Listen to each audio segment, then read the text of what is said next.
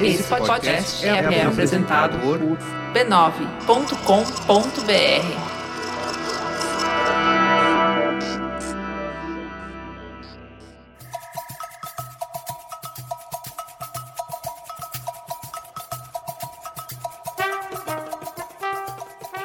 Dibre, queridos ouvintes, Dibradoras no ar. Este é o podcast de número 22, contrariando as estatísticas, a pandemia. A gente deu um jeito de botar esse programa, este episódio no ar e aqui está ele. E o time está reunido, mesmo que à distância, porque o que importa nessa hora é isso, manter distância. Minhas amigas, uma em cada canto deste Brasil, nem tanto espalhados, mas tudo bem. Angélica Souza, bom Dibre, como você está, minha amiga? Bom Dibre, minha amiga Roberta Nina, estou bem, com saúde, que é o mais importante.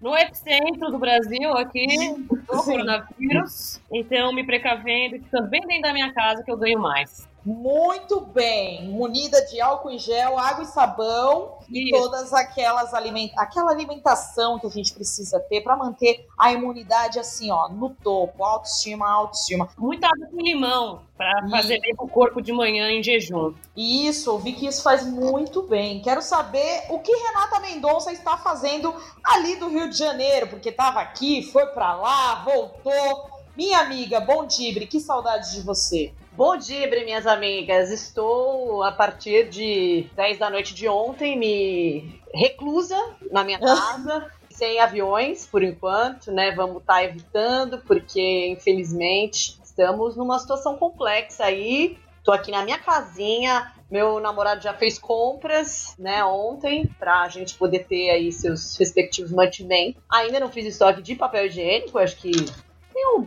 tem aqui uma reserva, né? Vamos dizer assim. é, mas estamos aí preparados para ficar bem em casinha, que é o que resta. Boa, faça a sua casa virar um resort, vá até o quintal, tome um sol, faça refeições equilibradas, dê uma pausa para ler. É o que nos resta nesse momento. Talvez seja um sinal para a gente olhar um pouquinho mais para si, dar aquela desacelerada. O mundo não vai acabar se Deus quiser. E nós Amém. estamos aqui para provar isso, que para tudo dá-se um jeito. A tecnologia é ótima. Então, este podcast vai ao ar com o suporte do B9, né, que nos deu essa oportunidade de não parar e seguir em frente fazendo o nosso trabalho, da nossa editora Jess Correia, que está aí também nos acompanhando do outro lado da linha. Ela está em silêncio, mas ela está presente. então, a gente vai pro ar nessa semana tão difícil para a humanidade e vamos começar com um giro de notícias destacando as novidades mais impactantes do universo esportivo feminino. Momento Olímpico!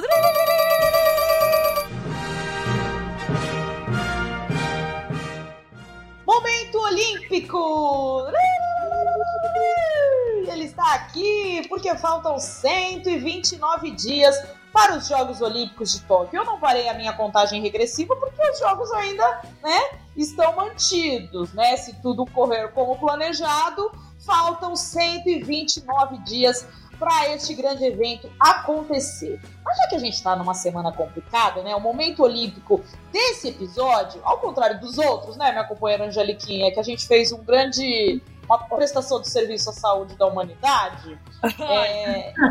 A gente deveria continuar, diferente da, da organização de Tóquio 2020, que está seguindo como planejado, apesar do mundo não estar rodando como planejado. Uhum. Mas a gente vai seguir também o que ele está falando. Vamos confiar em Deus. Vamos que vamos. Mas esse, esse momento olímpico aqui vai ser positivo. Eu não vou ficar aqui falando do Coronga, porque tem mulher conseguindo vaga para os Jogos Olímpicos de Tóquio em meio a toda essa zona. E não estamos falando de uma, nem de duas, mas sim de três mulheres que conseguiram a classificação para Tóquio. Vamos começar pelo wrestling, que é a luta olímpica.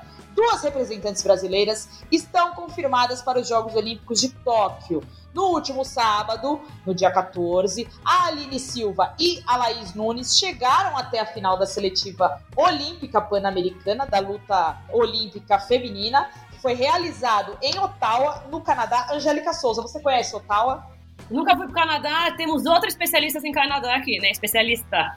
Renata Mendonça, você já esteve em Ottawa? Já estive em Ottawa, que, que no inglês canadense se fala Ottawa, Ottawa. Ah, É, aqui, gra- ó, meu momento, cara. Angeliquinha viajou o mundo. Finalmente chegamos num país onde já conheci, já estive. E sou Sim. especialista em Canadá. Pode, pode me dar esse título. Amiga, não só você já esteve, como você morou. Você é quase uma cidadã canadense. Olha só. Esse momento é seu. Mas tudo isso pra falar que a seletiva aconteceu lá em, como é? Ottawa? Como é? é? Ottawa. Ottawa, tá? Aconteceu lá em Ottawa e duas, as duas primeiras mulheres a se garantirem nessa modalidade nos Jogos Olímpicos de Tóquio foram elas, né? Aline Silva e Laís Nunes. Para conseguir a classificação, a Aline venceu três lutas e perdeu uma, e a Laís venceu três lutas. Com isso, a Laís ficou em primeiro lugar, né, nesse torneio, e a Aline em terceiro. Vale lembrar que essa vai ser a segunda Olimpíada que a Aline Silva vai disputar, porque ela esteve presente no Rio 2016. Ela também foi campeã mundial de wrestling em 2014. Renata Mendonça, você já entrevistou a Aline, ela tem uma baita história de vida, né? Nós já entrevistamos ela, né? Sim, essa mulher, gente, quem não conhece essa mulher, precisa conhecer. Sério, vai lá no, no Instagram dela, Aline Silva. Vocês podem também conferir uma matéria no blog que a gente fez até ano passado, na época de Dia dos Pais, né? Porque a Aline, ela. O pai dela abandonou quando ela era pequena, e aí ela vivia, enfim, com a mãe, que tinha que trabalhar pra caramba pra sustentar a casa. Então ela mal via a mãe, né? Ficava com a avó, e com isso acabava passando muito tempo na rua, então ela se envolveu em bastante coisa. Assim, com 11 anos ela ficou em coma alcoólico e foi levada para o hospital. E a mãe, quando chegou no hospital, o pessoal que estava atendendo ela falou assim: Nossa, mas aonde você estava? Que a sua filha estava em coma alcoólico e você não estava lá. E aí a mãe dela responde: Se você quiser pôr dinheiro na minha casa, eu posso olhar minha filha, né? Então, assim, uma vida muito difícil que ela, que ela teve na infância e que foi o esporte que a salvou, né? Porque depois desse episódio, a mãe colocou ela para praticar esporte na escola e etc. E aí ela enfim, fez a vida dela no esporte. Então ela é muito grata ao esporte por conta disso. É, acho que é uma baita história, uma baita atleta. Fiquei muito feliz mesmo que ela se classificou, porque ela merece demais. Sim, com certeza. Uma história de mais uma mulher aí que superou todas as adversidades através do esporte. E é uma mulher simpática, a gente também entrevistou ela na, na Central 3, quem quiser ouvir também tá lá nos arquivos. E agora a gente tem que ir atrás da Laís Nunes para conhecer a história dela e nós faremos isso em breve. Mas temos outra mulher, né? Como eu disse que eram três, mais uma mulher medalhou e carimbou seu passaporte para o Japão. Estamos falando agora de Milena Titonelli, do Taekwondo, que conseguiu a vaga durante o qualificatório pan-americano disputado em Herédia, na Costa Rica. Alguém conhece essa localização?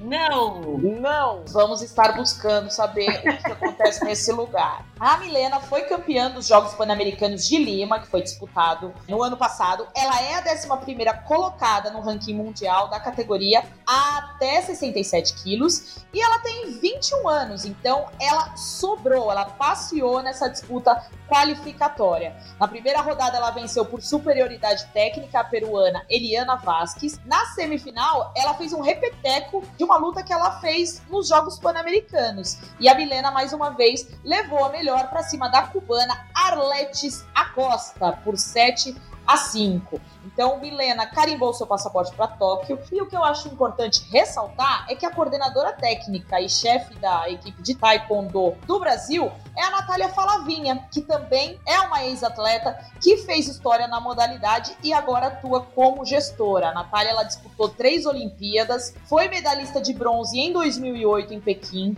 foi campeã mundial em 2005 lá em Madrid e foi medalhista de prata no Pan-Americano disputado no Rio de Janeiro. Olha que coisa boa ver uma mulher sair né, do, do campo de luta, da área em que ela atuava como atleta e se tornar gestora. A gente fala muito disso, né, no nosso podcast da capacitação e de ver as mulheres trabalhando naquilo que elas conhecem, né? É verdade, muito necessário. Alguém que esteve lá, saber cuidar do que precisa, de onde vai, de onde veio. Muito bom. E a gente está tentando falar com a Natália também.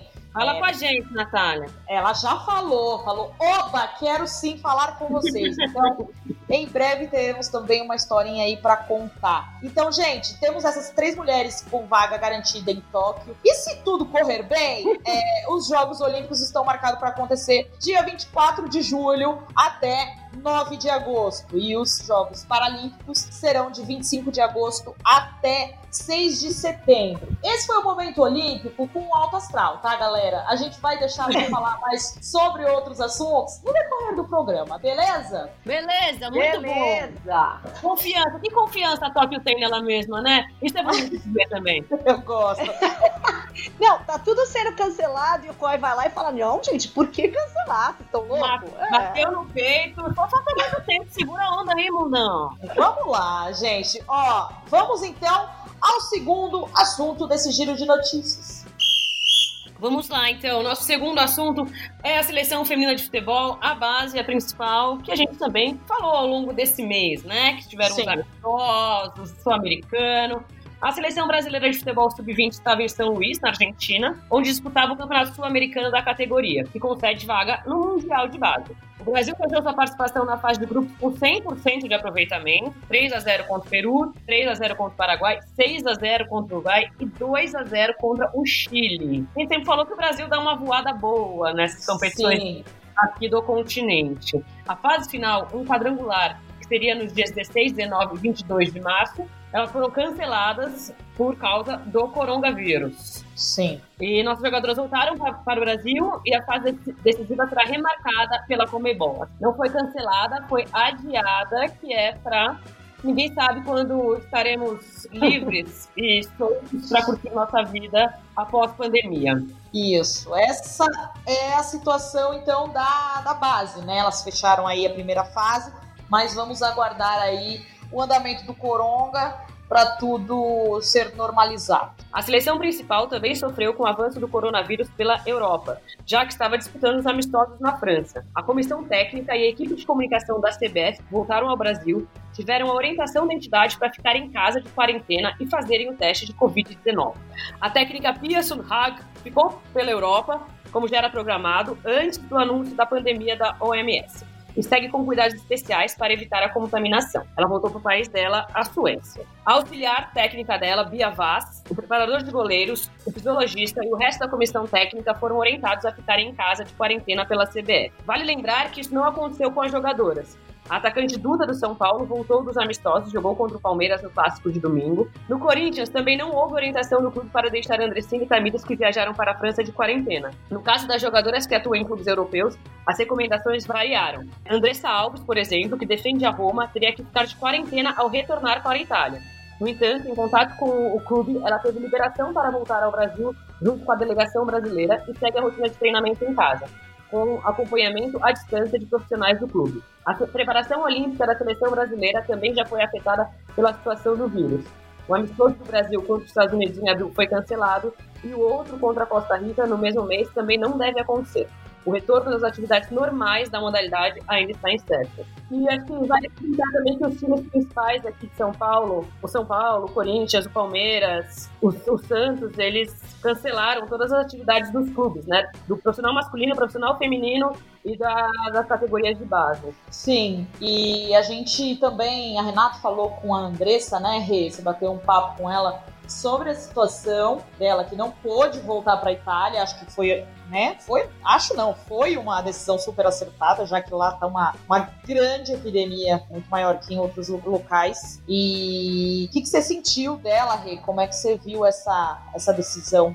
É, eu acho que foi, foi um bom senso ali, tanto dela quanto do clube, porque quando ela saiu da Itália, né, as coisas estavam começando a piorar, né, que, porque no início ali, a pandemia, antes de ser declarada a pandemia, né, quando começaram os casos na Itália, a Itália foi bastante negligente, né? Ah, não, é a região de Lombardia, não sei aonde e tal, tá distante. E aí ela viajou no início de março e a partir do dia 9 de março foi decretada a quarentena no país inteiro, né? Porque aí realmente os números estavam cada dia mais alarmantes e o país decretou que ninguém podia sair de casa. Sendo assim, tava na iminência de inclusive se fechar fro- fronteiras, né? E aí ela e o clube conversaram, porque assim, ela tinha um, o risco de chegar na Itália e não conseguir entrar na Itália por, por conta disso, por, por por ter fechado as fronteiras e etc. E o segundo ponto é que ela ia ter que ficar de quarentena mesmo. Então, assim, poxa, ficar isolada na Itália quando ela poderia estar perto dos familiares dela, né, seria um pouco complicado. Então foi uma conversa no sentido de que, assim, não está rolando nada aqui, futebol foi cancelado, é, a situação do país está crítica, então é melhor você ficar perto da sua família, de quarentena, se preservando, em vez de, pô, voltar pro país do clube dela e ficar da mesma maneira, só que, assim, completamente isolada das pessoas que ela gosta, enfim, da família, etc. E aí ela tá no Brasil, né, tá vendo uma rotina de treinos para fazer, para se manter, né, em forma, mas ela coloca, assim, que realmente nesse momento o importante é a saúde das pessoas. Então, a gente pode ouvir aí os áudios que ela mandou pra gente.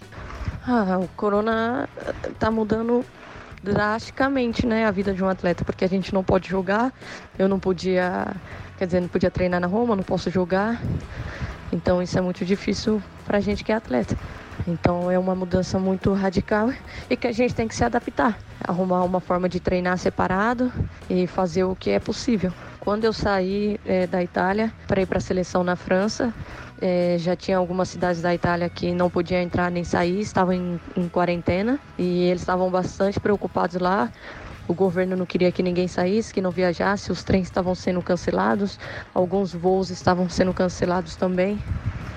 Então estava bem complicado. Então, em conjunto, eu e a Roma decidimos que era melhor retornar para o Brasil com a seleção, porque tinha uma grande chance de eu não entrar na Itália.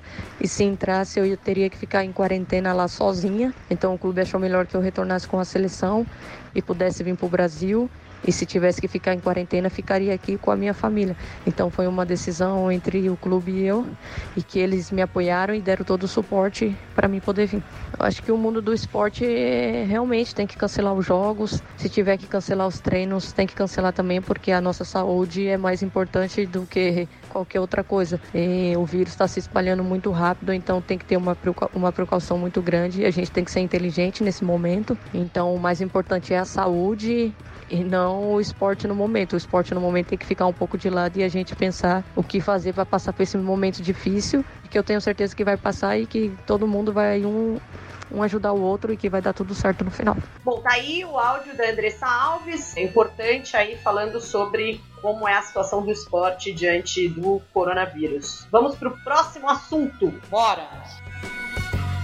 Quinta rodada do Brasileirão Feminino, que aconteceu, mas não aconteceu, aconteceu parcialmente, porque quando começou a quinta rodada, que foi no sábado, né, o Brasil já estava vivendo um grande dilema, a CBF já tinha orientado para ser jogos a portões fechados, e aí no domingo se suspendeu a rodada, o resto da rodada, né, e tinham três jogos para acontecer na segunda-feira, então aconteceu parte da quinta rodada nesse fim de semana. Começamos com uma grande goleada do Minas Minas e Sesp, que agora está sendo chamado de Minas Brasília. Olha! É, as meninas até mudaram, acho que nas redes sociais já, porque também acho que elas sentiam falta, né, da identidade da cidade, porque o Minas é de Mina, de Mina, né? Sim. Nós somos Minas.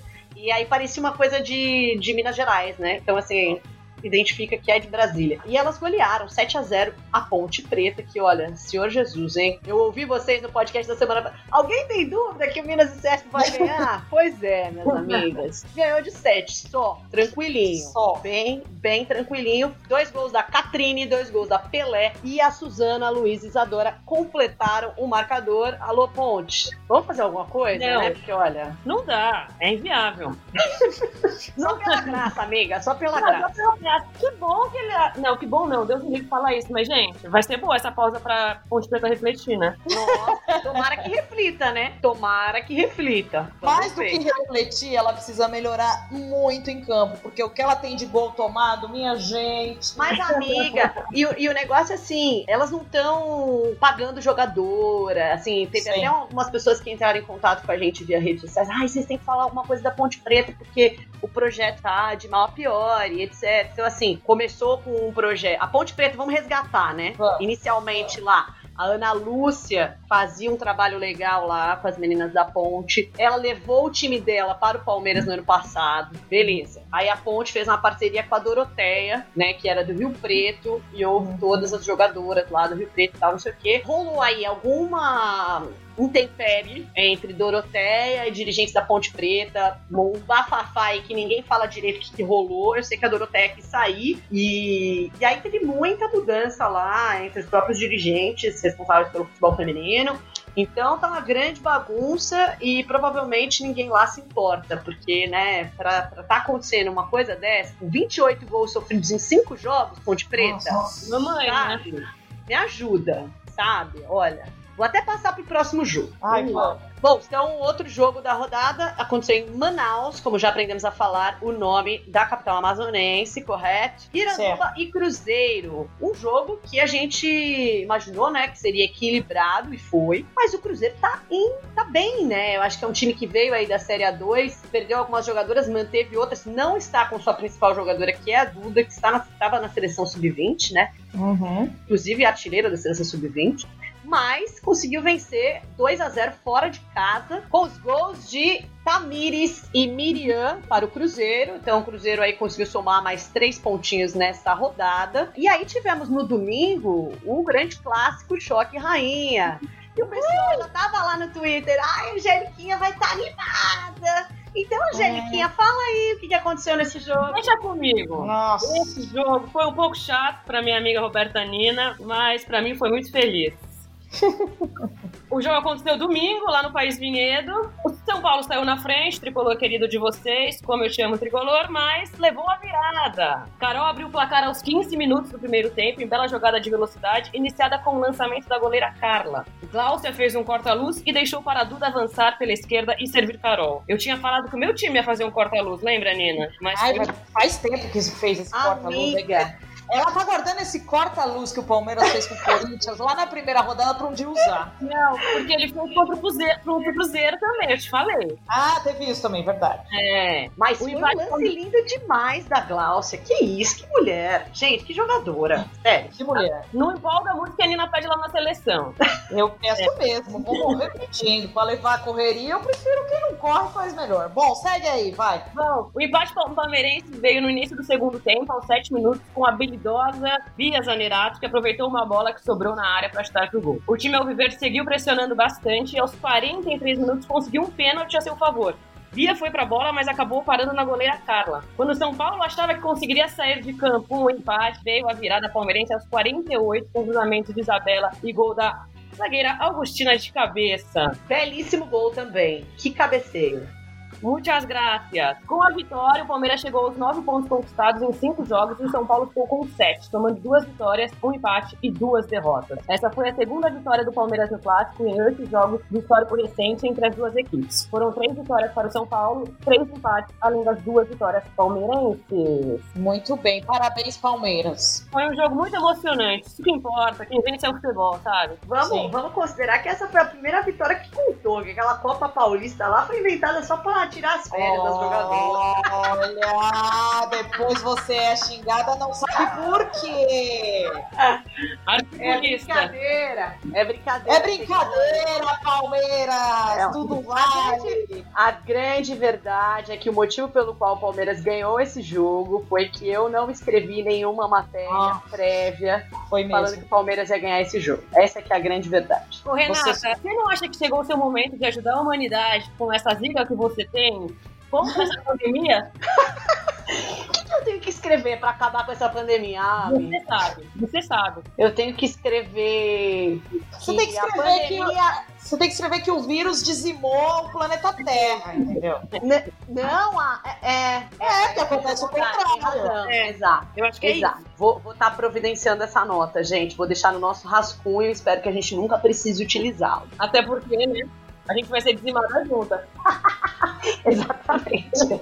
Olha, vamos seguir aí que passou, Palmeiras ganhou esse classiquinho aí, não vale brincadeira, vale sim, vale uma grande vitória, grande rivalidade, rolou provocação nas redes sociais, o pessoal tá aí todo malandro e, e a Bia Zenerato, vamos combinar né? Que diferença faz no time do Palmeiras? Ah. Que mulher essa mulher. Apesar de ter perdido o pênalti, bateu mal o pênalti, mas a Bia chegou pra sacudir o time alviverde aí. Até É. maio, né? Só que aí, coitados do time alviverde, porque até maio, que acaba o contrato dela, aí sei lá o que vai acontecer, porque não sei se vai ter Seja eterno maio. enquanto dure. Ih, gente, essa mulher vai ficar até agosto no Palmeiras, porque não tem como ela voltar, gente. Agora não tem mais nenhum time jogando. Não tem China, não tem Brasil, não tem mais nada. Não tem mais mundo. É, Acabou. Acabou. Beleza. Próximo jogo, Grêmio e Vitória. Tá aí mais um saco de pancadas, né? O nosso querido Sim. Vitória. Que Você vai também... mudar o nome.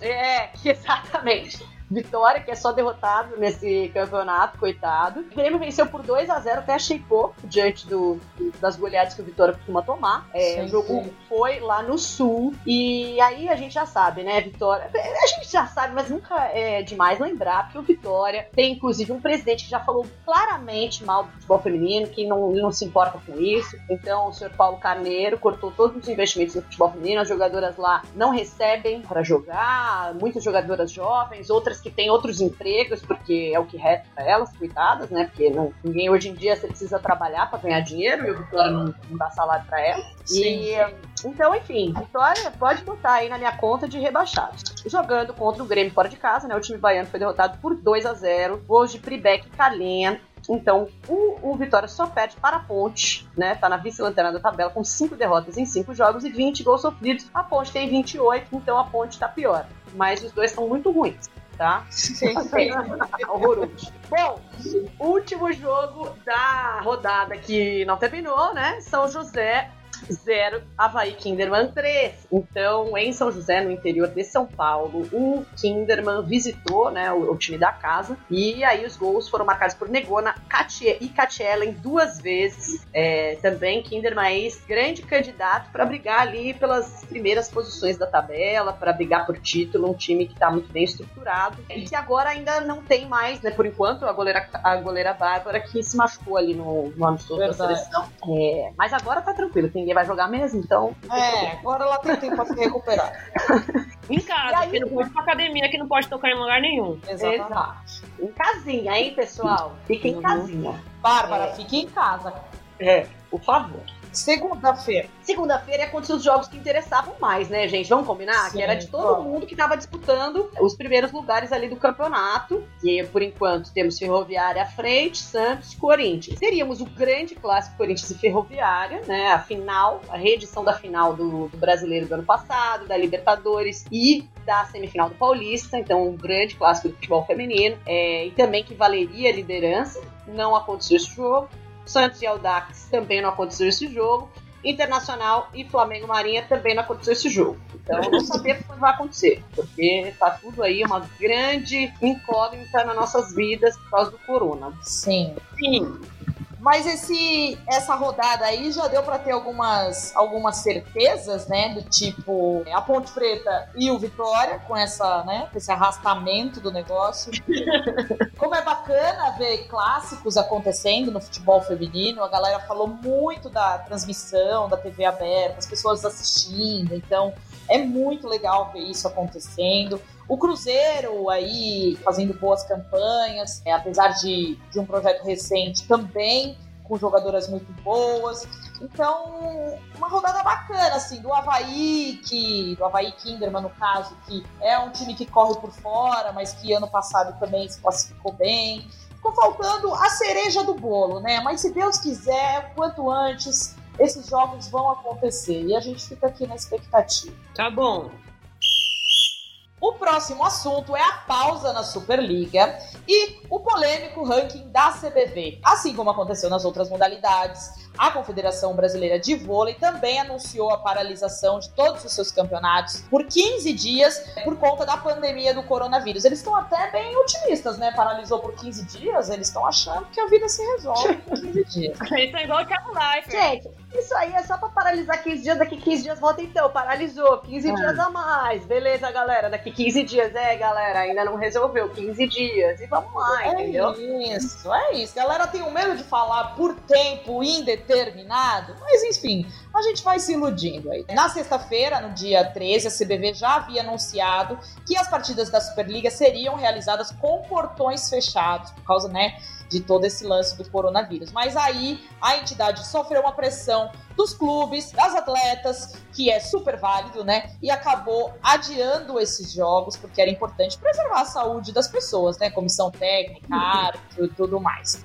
Além da paralisação dos jogos da Superliga, aconteceu uma reunião aí na tarde de quinta-feira, no dia 12, lá no Rio de Janeiro, para a CBV falar sobre a manutenção desse polêmico ranking é, de atletas para a próxima temporada da Superliga. Esse ranking, minha gente, ele é uma polêmica. Nossa. Sei lá há quanto Nossa. tempo. Então, para falar de polêmica, eu vou chamar o nosso cristalzinho brigador da internet, que é Renata Mendonça, e porque também porque ela é muito especialista nessa modalidade, uma praticante, uma entusiasta, uma amante e uma jogadora.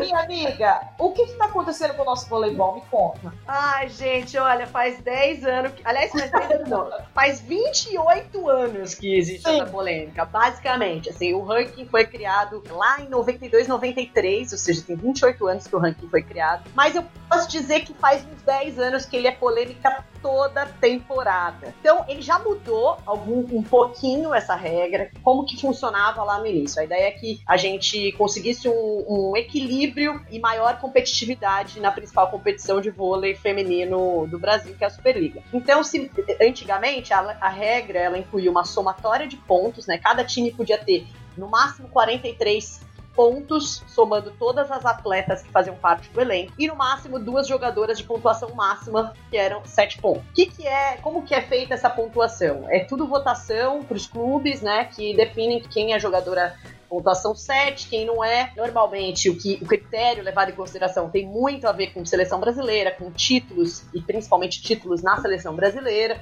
Então, basicamente, as jogadoras que são figurinha carimbada de seleção brasileira, todas são pontuação 7. Essa regra mudou em 2017 para não levar em consideração mais a pontuação de cada atleta, né? Essa somatória. Então, só iriam, só iriam pontuar realmente as atletas que tinham pontuação máxima. E aí só a única regra que valia era duas jogadoras de pontuação 7 no máximo por equipe. Isso não resolve o problema que é o que as atletas reivindicam, que é o seguinte, as atletas de seleção, elas alegam que com esse ranking, muitas delas acabam tendo que sair do país numa temporada porque não tem muitos times que têm poderio financeiro para bancar o salário delas. Então, assim, até uns cinco anos atrás a gente podia dizer que era no máximo dois. Era Rio de Janeiro e Osasco, os dois times que poderiam pagar essas jogadoras de, de seleção brasileira. Hoje você já tem mais, já tem pelo menos uns quatro ou cinco times no mercado que têm um poderio financeiro maior. Mas elas reivindicam isso, assim, ah, a gente acaba que isso faz com que atletas da seleção brasileira, atletas brasileiras, tenham que sair do país porque não tem time para elas jogarem. Ô, Rê, Oi. eu tenho a impressão que depois que o Brasil tornou-se campeão olímpico em 2008 e depois de 2012, esse problema ficou pior, né? Porque, sei lá, parece que o campeonato nacional, as ligas nacionais não acompanharam o desenvolvimento da seleção, que de repente tinha um monte de atleta nota 7 e não, não podia jogar no Brasil por causa desse limite. Exatamente, né? Você, os resultados da seleção alavancam é, a pontuação de mais atletas. Tem mais atletas que têm pontuação máxima. E tem algumas incoerências, assim, que ao longo do tempo não foram corrigidas, assim, demoraram muito para ser corrigidas. Por exemplo, tinha uma regra que se o clube repatriasse uma jogadora 7 que tá jogando fora, essa jogadora vinha com pontuação zero. Só que não, não tinha um tempo é, limite para isso. Tipo assim, vamos supor, eu sou Osasco, aí eu repatrio aqui a Garay que tá jogando fora. Ela vinha com pontuação zero e continuaria com pontuação zero para sempre só porque eu repatriei em um ano, entendeu? Então isso também gerava polêmica. Aí, uma jogadora que vinha de base, então vamos supor, ah, eu sou Rio de Janeiro, na minha base aqui tinha, sei lá, Tandara. Aí a Tandara subiu da base, ela vem com pontuação zero, independentemente do desempenho dela. Só que ela ficaria com pontuação zero se ela ficasse no SESC para sempre. Porque assim, no SESC não, tipo, no Rio de Janeiro. Porque eles consideravam, ah, ela continuou no time que, que a formou, então beleza, era pontuação zero. Não se mudava essa regra de, ok, só que ela tá 10 anos na seleção brasileira, e aí não vai trocar, né? Não vai trocar a pontuação. Então são várias polêmicas que sempre eram questionadas, principalmente por atletas. Os clubes acabavam sempre votando a favor do ranking, nesse mito de que isso ajudaria a equilibrar o campeonato. Na minha concepção, antes de defender ou atacar o ranking, não dá pra dizer que um campeonato como a Superliga era equilibrado por causa do ranking, sendo que a gente teve 10, 12 anos aí de finais Rio de Janeiro e Osasco. Né? Que campeonato que é equilibrado quando você tem a mesma final por 10 anos consecutivos? Não faz sentido, né? Acho que hoje a gente vê um equilíbrio maior, porque você tem mais times com poderio financeiro. Você tem um Praia Clube, você tem um Minas, você tem o Vôlei Bauru. Então, assim, tá tendo um pouquinho mais de competitividade. Mas o que as pessoas que defendem o fim do ranking alegam é que o ranking não serve mais para equilibrar o campeonato. Ele não está cumprindo a função para a qual ele foi designado. Né? Eu conversei hoje com o Zé Roberto Guimarães, que é o técnico do São Paulo Barueri, e ele é um dos grandes que hoje defende. Hoje, hoje é contrário ao ranking, já foi favorável no passado, mas ele, ele falou para mim assim: olha, eu acho que não- o ranking já não está mais cumprindo a função. Ele já foi útil para tentar equilibrar esse esse torneio, mas hoje ele não faz mais isso. Então não faz mais sentido continuar. E ele fala que assim, por que, que a gente não tenta algo diferente? Por que, que a gente simplesmente não tira o ranking e vê o que, que vai acontecer? Porque no masculino isso- é, eles tiraram o ranking dois anos atrás e, enfim, o campeonato é equilibrado e etc. É isso que ele alega. Que assim, é uma estratégia que está há 28 anos aí e que não dá mais certo que as pessoas insistem em mantê-la com esse mito de um equilíbrio na Superliga que não existe. Do outro lado, e aí do outro lado estão outros clubes e o principal representante deles é o Bernardinho, como técnico do Sesc Rio de Janeiro, e ele fala que o ranking é importante para o equilíbrio do campeonato, que ele entende que não prejudica nenhum atleta, que ele conversou com as atletas do time dele, que elas não se sentem prejudicadas. E aí ele usa um comparativo com ligas americanas. Ah, a NBA tem formas de tornar o campeonato competitivo, a NFL, que tem a coisa de teto salarial, teto de gasto dos clubes, etc. Que, assim, é um ponto a ser observado, mas também tem um outro contexto, né? NBA e NFL são das ligas mais ricas do mundo, é bem diferente o contexto do vôlei brasileiro. E aí, a, a- a grande polêmica que aconteceu foi que na votação da última sexta-feira, é, a CBV inicialmente disse que não precisaria ser uma votação presencial. Dois clubes não foram, não puderam ir, que foi Curitiba e o São Paulo Barueri, e enviaram seus votos por e-mail. E aí, na hora da reunião, se decidiu que não iriam utilizar os votos por e-mail. E aí, curiosamente, os dois votos por e-mail eram contra o ranking. E aí, o que ganhou foi a favor do ranking por um voto de diferença. Ou seja, se tivessem sido considerados aqueles votos, o resultado seria o contrário, né? Acabaria com o ranking. Então, isso gerou uma grande polêmica. A CBV decidiu que vai fazer uma nova votação por teleconferência, né, gente? Porque não dá pra fazer nada presencial nesse momento. Igual nós tá fazendo. Exatamente. E eles vão fazer isso na quinta-feira. E aí, assim, gente, não aguento mais essa mesma discussão. Faz 10 anos, desde 2011, que toda vez, todo ano é a mesma coisa. Não tem condição. Sabe? Olha, Renato, só você pode resolver o voleibol brasileiro. É A, a, Lívia, nossa, nossa fã número um, Ah, ela é a verdadeira. ajudar também. Ela falou assim, gente, o que eu não entendo é que os caras só discutem as coisas em cima da hora. Por que, que não passa mais tempo discutindo, entendeu? E é verdade. Ai, Lívia. Ela é nova, ingênua. Ela é jovem, ela. Ela é jovem. Deixa eu só fazer uma consideração. Acho que um ponto também importante é que a comunidade do vôlei, ela não, ela não se cala, né? Isso eu acho muito legal, porque, tipo, as atletas, todas elas se uniram pra, pra criticar, né? Estamos falando aí de nomes pesadíssimos, né?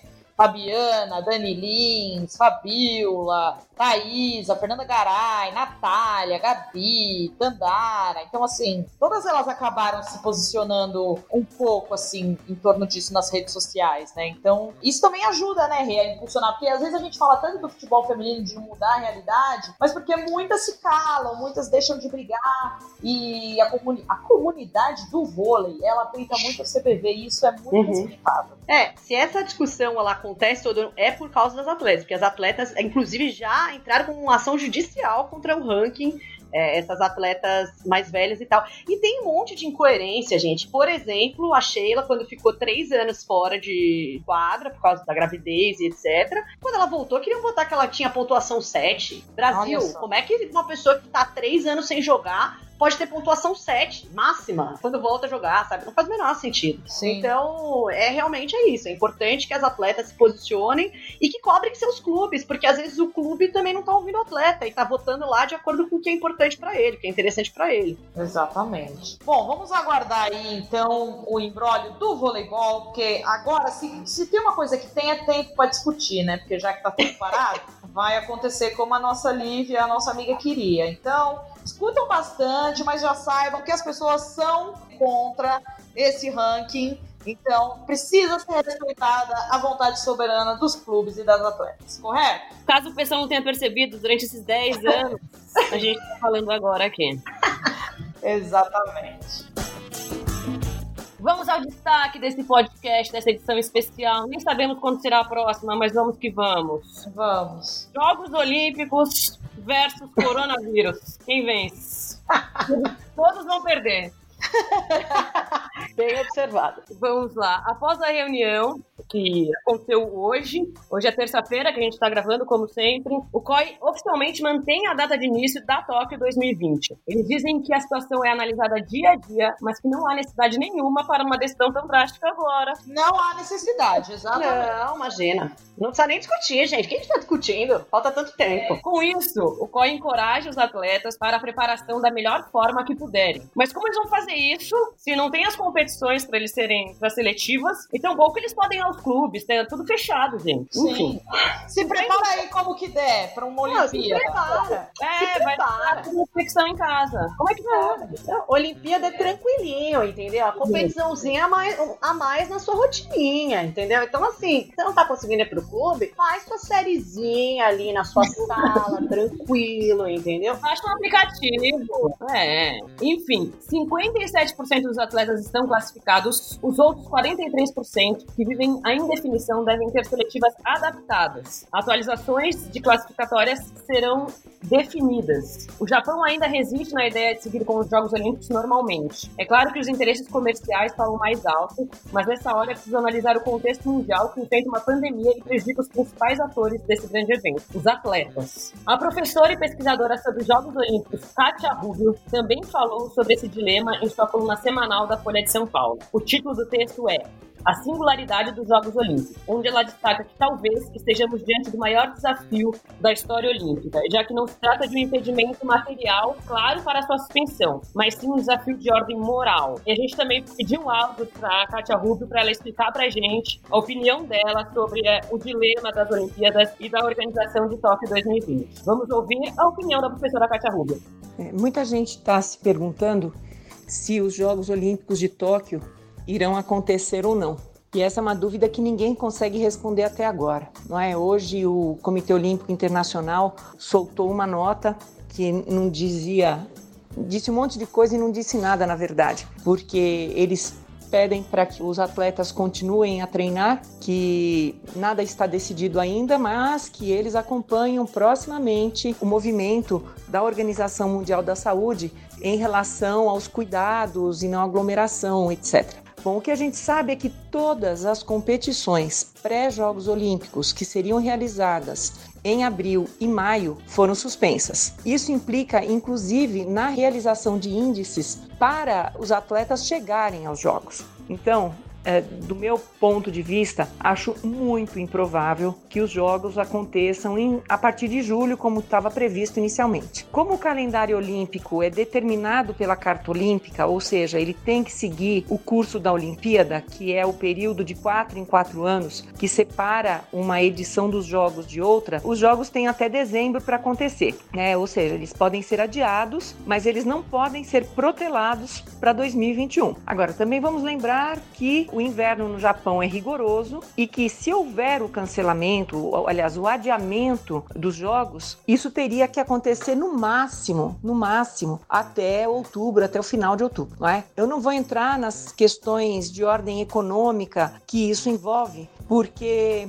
para mim a questão é muito maior do que essa, né? Os Jogos Olímpicos eles preveem como valor a igualdade. E no momento em que você impede as condições de igualdade, inclusive de treinamento treinamento, essa edição olímpica ela já, já está comprometida por causa disso. Então, é, é um momento de grande desafio. Né? O movimento olímpico ele vai ter que se repensar, ele vai ter que buscar alternativas para a superação de um modelo que já tem mais de um século e que talvez mais do que as próprias Primeiras e Segunda Guerra Mundiais, que foram os únicos momentos em que os Jogos Olímpicos foram cancelados, né, em 1916, 1940 e 1944, esse é talvez o momento de maior tensão vivida por eles. Torço para que coisas se normalizem, para que o mundo descubra uma forma diferente de se mobilizar diante das coisas e que, sendo os Jogos Olímpicos uma parte da sociedade, que ele também reflita essa necessidade de se rever como a sociedade como um todo. Ouvimos aí o áudio da professora Katia Rubio, e ela fala desse ponto importante que é a igualdade entre os atletas, né, para a competição, que é um dos princípios olímpicos, que eu acho que, além disso, também não só a igualdade, mas eu acho que Tóquio parece que não se ligou no problema que antes estava só na Ásia, agora está no mundo inteiro, e não tem seletiva, não tem atleta classificado, e realizar isso a qualquer custo, qual é mesmo o, o benefício olímpico disso, da, dos valores uhum. olímpicos, antes, primeiro a saúde das pessoas, a vida das pessoas. Depois os valores olímpicos diante se todo mundo ficar saudável, os atletas estiveram em condições iguais para estar ali. Uhum. E em terceiro tem que, ser, tem que infelizmente vir os problemas econômicos ou comerciais que o cancelamento ou adiamento implicariam. É, tem um ponto aí que existe, né, uma norma, um respeito à, Carta Olímpica de que o, os jogos eles sejam realizados até o fim do ano vigente, né? Então ele teria que ser realizado até dezembro. Mas é o que a Kátia fala no, no áudio, né? A condição climática de um evento realizado em Tóquio no final do ano é totalmente absurda, né? Então por isso que ela fala que talvez se isso, se o adiamento acontecer, os jogos precisam acontecer até final de outubro no máximo, porque depois tem os Jogos Paralímpicos na sequência. Esse lance da igualdade, como que a gente vai falar para o atleta ficar pulando corda na casa dele, levantando peso sabe? Para ele se preparar para uma seletiva, gente. Isso é, é absurdo. Eu acho que também tem o contexto do Japão tá olhando a situação por lá, de uma maneira que já tá sendo é, controlada, o pior já passou, então, tipo, aqui tá tudo bem, entendeu? Então pode vir para cá que tá sussa, mas não é assim que funciona. É, a coisa tá começando a chegar no Brasil, sabe lá como isso vai acontecer nos países também da América do Sul. Então, não tem condição de igualdade, não tem como respeitar esse valor olímpico, porque ele está inexistente, né? E eu acho que é muito, muito forte quando a, a Kátia fala que o movimento olímpico terá que repensar e buscar alternativas para a superação de um modelo que tem mais de um século. Como ela falou, só guerras suspenderam os Jogos Olímpicos até então. Mas a sociedade mudou, a gente vive outro contexto. Então, tem uma necessidade aí que os, o COI né, também pense nos Jogos Olímpicos como parte da sociedade e que seja adaptado ao contexto que a gente está tá vivendo. Então, é muita coisa para se pensar, como a Índia falou, contratos milionários aí com patrocinadores, com TV, com né, marcas e tudo mais, mas o que, que a gente vai fazer com essas pessoas? É, eu acho que o, o ponto aí principal é que assim, beleza, não é uma guerra como, como as guerras cancelaram Olimpíadas no passado. Mas a gente vê muitas coisas similares a guerras, né? É. Não é uma guerra porque não tem ninguém guerreando na rua, mas você também não pode sair de casa como numa guerra, você também precisa ter cuidado para onde você vai, com o que você pode fazer, restrições de trabalho, restrições de alimentação. Então, assim, tem similaridades com uma, uma questão de guerra no sentido de que, assim, a gente não tem uma vida normal. E aí entra a questão da igualdade de competição, porque, assim, você pode pegar um atleta do Japão que tá tranquilão, porque o Japão controlou o país, mas você tem um atleta da Itália que não consegue sair da casa dele. Você tem os atletas, alguns atletas brasileiros que não, conseguem, não tem lugar para treinar porque todos os lugares de treinamento foram fechados. Uhum. E cada país está vivendo sua realidade. Então não tem como você falar uhum. que é uma igualdade de competição. Então eu acho que quando o COI fala, ah, não, vamos pensar nisso depois, eu não sei se eles estão. Pelo menos assim, eu acho que a maneira como eles comunicaram isso hoje, né, nesta terça terça-feira que estamos gravando, eu achei que, que passou uma, um certo descaso com o tamanho do problema que a gente está vivendo. Porque quando você conversa com as pessoas que estão vivendo nos países onde a situação está pior, é, é, realmente um clima desesperador, porque é, é, você não poder sair da sua casa, é você não conseguir ver as pessoas que você ama, você não vi, sabe, eu conversei com uma amiga minha que mora na Itália, que os pais moram em outra cidade, são um grupo de risco, ela não vê os pais desde o Natal, porque não vai ver, que ela não quer correr o risco de passar, né, de de repente estar com o vírus, sei lá, por algum, sabe? Então, assim, é uma situação muito complicada que eu acho que a mensagem que o COI passou hoje não passa o recado de que eles estão realmente preocupados com isso. Parece um certo descaso. Pode ser, e eu imagino, que o COI, pro, né, no fundo, esteja observando e falando assim, não, gente, vamos ter cautela aqui. Mas na mensagem que eles passaram, não, não mostra isso. E, eu, e só para complementar o que a Kátia falou, né, do lance de outubro, acho que é isso mesmo, por causa do inverno, só que é, hoje é muito complexo você dizer assim, ah, beleza, então vamos adiar para outubro ou para setembro, porque hoje não se tem nenhuma perspectiva de que a situação vai estar 10%, 15%, 30%, 50% melhor em outubro, né, em setembro. A pandemia ainda está se espalhando por muitos lugares do mundo. Enfim, tudo muito complexo. É, e eu acho que pareceu um pouco insensível também, né, esse descaso. Porque, Uhum. tipo, treina aí, faz aí, e não só pros atletas, né, mas pro mundo todo. Você vai falar, cara, beleza, aí o, o COI tem uma carta olímpica que todo mundo tem que respeitar, que tem que fazer no ano olímpico, do intervalo da Olimpíada, que são quatro anos. Mas, cara, beleza, a carta do COI, ela não é mais importante que a saúde da, do planeta Terra. Então, cara, pega leve aí. E tá 100 anos, como a professora disse. Tem 100 anos que foi que as Olimpíadas são regidas dessa maneira. Ah, cara, uma hora pode ser que tenha que adaptar e adapte. Se for cinco anos, é melhor ter uma Olimpíada daqui a cinco anos e reformular o, a carta olímpica do que a gente ficar nesse caos e o COI aparentemente indiferente a tudo isso. Exatamente. Vamos indicar aqui também um post né, do Demetrio Vecchioli, nosso companheiro de UOL, lá no blog Olhar Olímpico, onde ele fala manter a Olimpíada é crueldade com atletas impedidos de treinar. E a gente também, com certeza, concorda com, essa, com esse posicionamento do Demétrio. E é isso. É, adiar não quer dizer cancelar, que não vai existir, é apenas uma adequação, né, que talvez seja necessário. Às vezes é necessário ceder, é preciso mudar regras e ritos Uhum.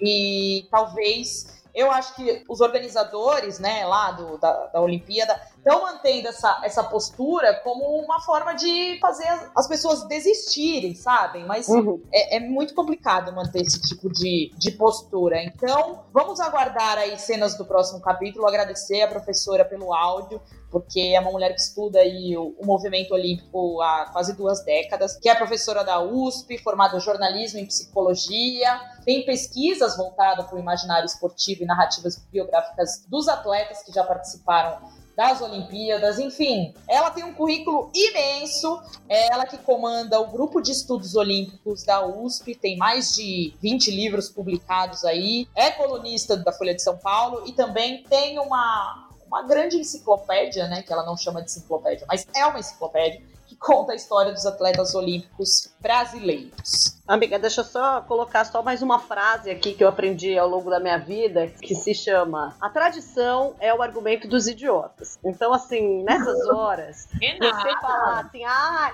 mas os Jogos Olímpicos acontecem de 4 em 4 anos, não dá pra mudar isso. Ah, mas só guerra parou os Jogos Olímpicos, não dá pra assim, não tem mais essa desculpa de sempre foi assim, não dá pra mudar porque é a tradição. Não, cara, nesses momentos de caos a gente precisa deixar a tradição de lado e ver o que realmente faz sentido. Nossa, já deixamos tanta tradição de lado, mesmo sem o caos, minha gente. Então não é o caos que vai me fazer manter a tradição, né? Uhum. Falando como mulher ainda, pelo amor de Deus. Sai daqui.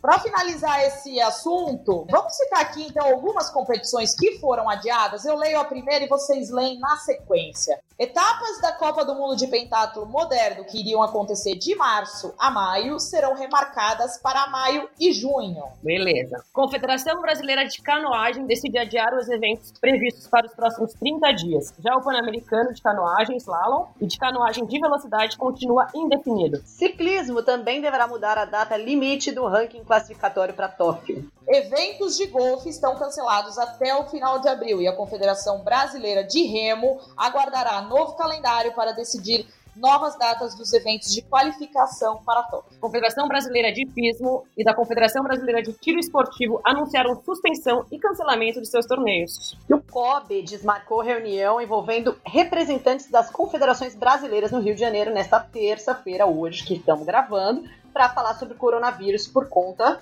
né, dessa grande pandemia mundial. Não é maravilhoso isso? Desmarcar a reunião para falar de coronavírus por causa do coronavírus? A reunião para falar de coronavírus é cancelada porque, por causa do coronavírus. Mas É tem que acontecer na, na conferência, né? Vamos lá, É. tecnologia. Então, a última atualização que a gente teve aí da FIFA, no caso do futebol e futebol feminino, aí a repescagem que é da Confederação Africana de Futebol e da Comebol, né, era Camarões e Chile. Esses jogos serão realizados entre 9 e 15 de abril, né, para definir quem se classificaria para Tóquio e no caso, por conta do coronavírus, adiaram e não tem data prevista para realizar essas partidas. Bom, minha gente, esse foi o destaque do nosso programa. Não poderia ser outro, porque se a gente está fazendo esse episódio na base da conferência, na base da internet, imagina só qual seria o destaque desse programa. Não teria como, né?